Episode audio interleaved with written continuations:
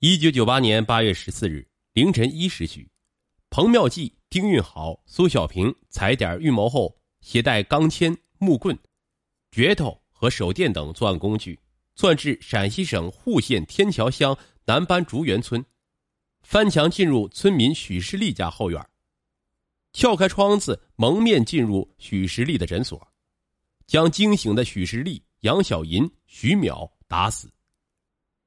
彭妙计又用菜刀将三人的喉管割断，抢走现金一千余元、自行车两辆，之后逃离现场。抢劫后，丁运豪将杨小银奸污。经法医鉴定，三人系颅脑损伤合并失血性休克死亡。一九九八年八月十七日凌晨一时许，彭妙计、丁运豪、苏小平经踩点预谋后。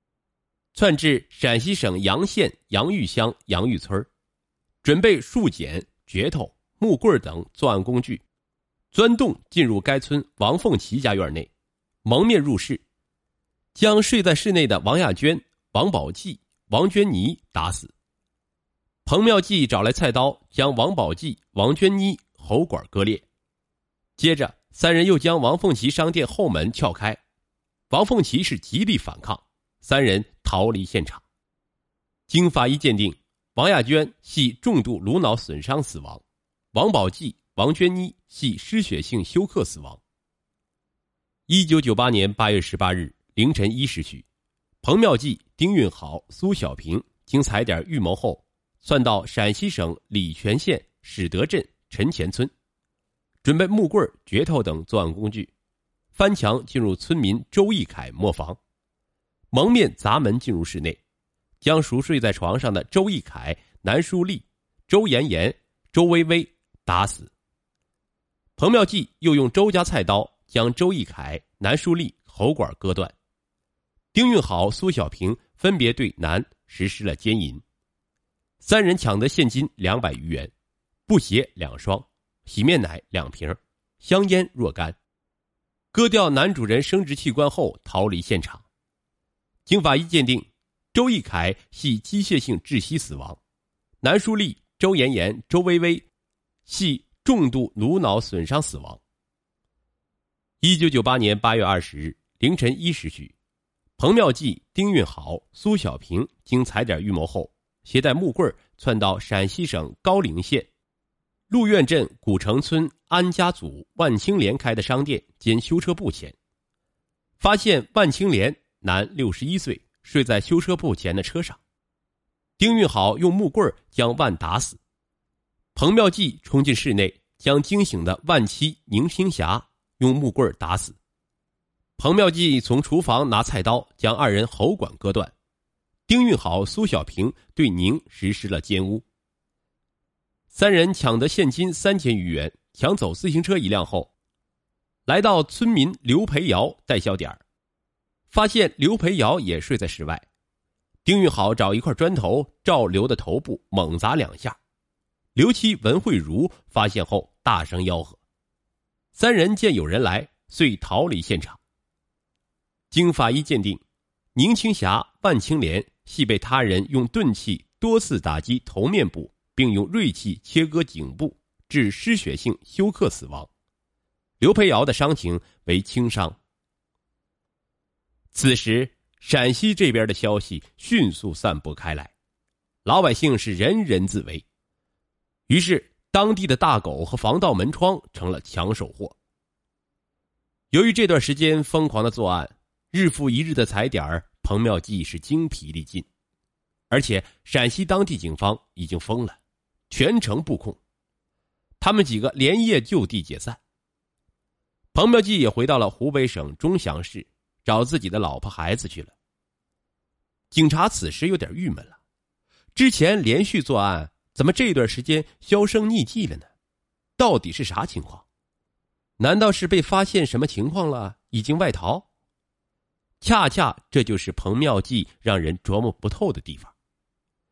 三个月后，等风声不那么紧了，彭妙计三个人再次杀回陕西。一九九八年十一月六日凌晨。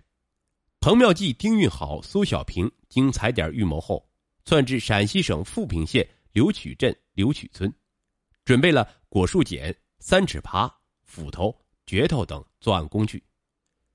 凌晨一时许，三被告人持作案工具来到刘曲镇初级中学对面孙卫南开设的商店兼打烧饼铺，见孙家西山墙有一个用砖垒起的门洞，扒掉砖后，发现里边用木板挡住，即用镢头砸商店的门，被砸开。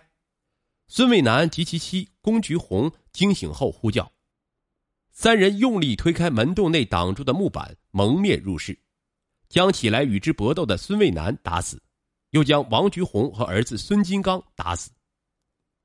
彭妙计到厨房拿着菜刀将三人喉管割断，丁运好、苏小平分别对王实施了奸污，三人抢走现金两千余元、毛裤一条，后逃离现场。